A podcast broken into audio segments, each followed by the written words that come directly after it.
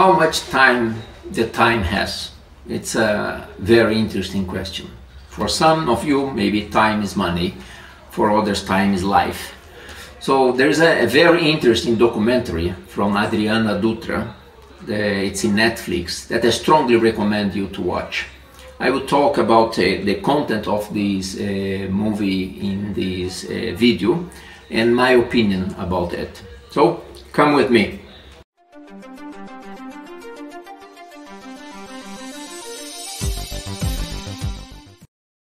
So we live in a different time. We always run, we run for no reason, we run for nothing, as if time had gotten faster.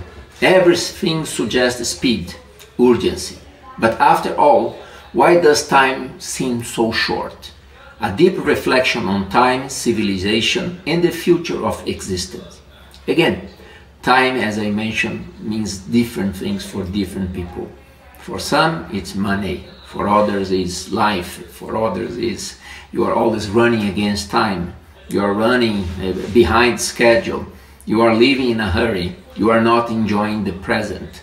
So for me, there is no right or wrong. You can, uh, you might, most probably you have heard those, that story about uh, the, the, the, the, the man or the lady in the, lay in the bed of the, the, the hospital saying, "Oh, I wish I could go back and I would invest more time in with my family, with the kids. Uh, I was always working." Again, this is one side.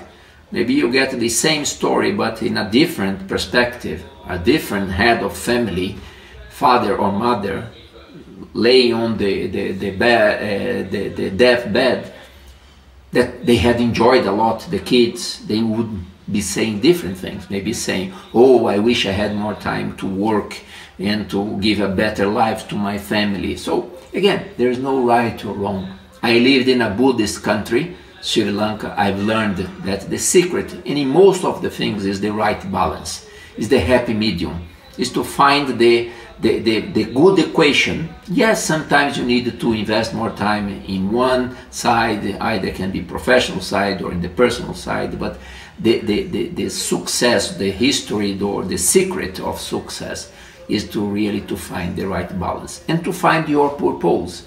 Again, I am doing these videos, sharing tips, doing interviews with people that I think they have either passed through some difficulties that they can share some learning or some stories that I have lived throughout my career that uh, can be related to the job, can be related to the personal life.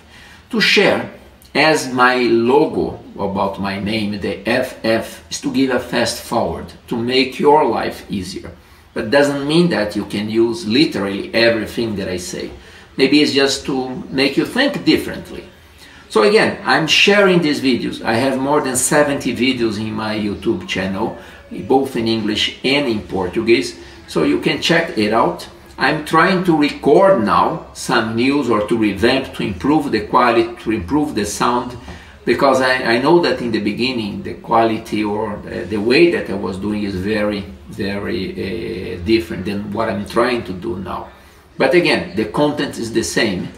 I have more than uh, a hundred stories. I haven't shared yet all of them. I'm mixing with some articles that I read, other uh, stuff that I feel that is interesting for you to discuss.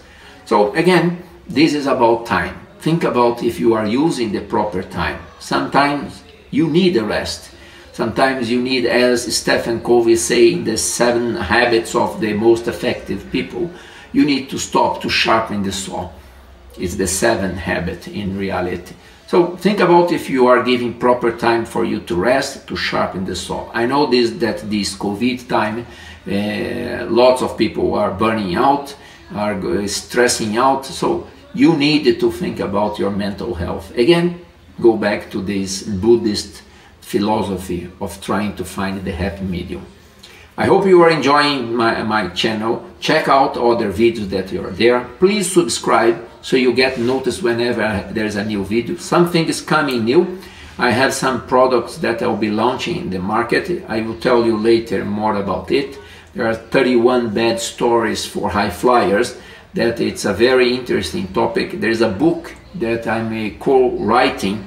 I have already co- co-written with uh, a good friend from Sri Lanka that will be publishing soon. And I have some other uh, products like masterclass that I'm planning to, to do here uh, in this channel. Okay, so stay tuned.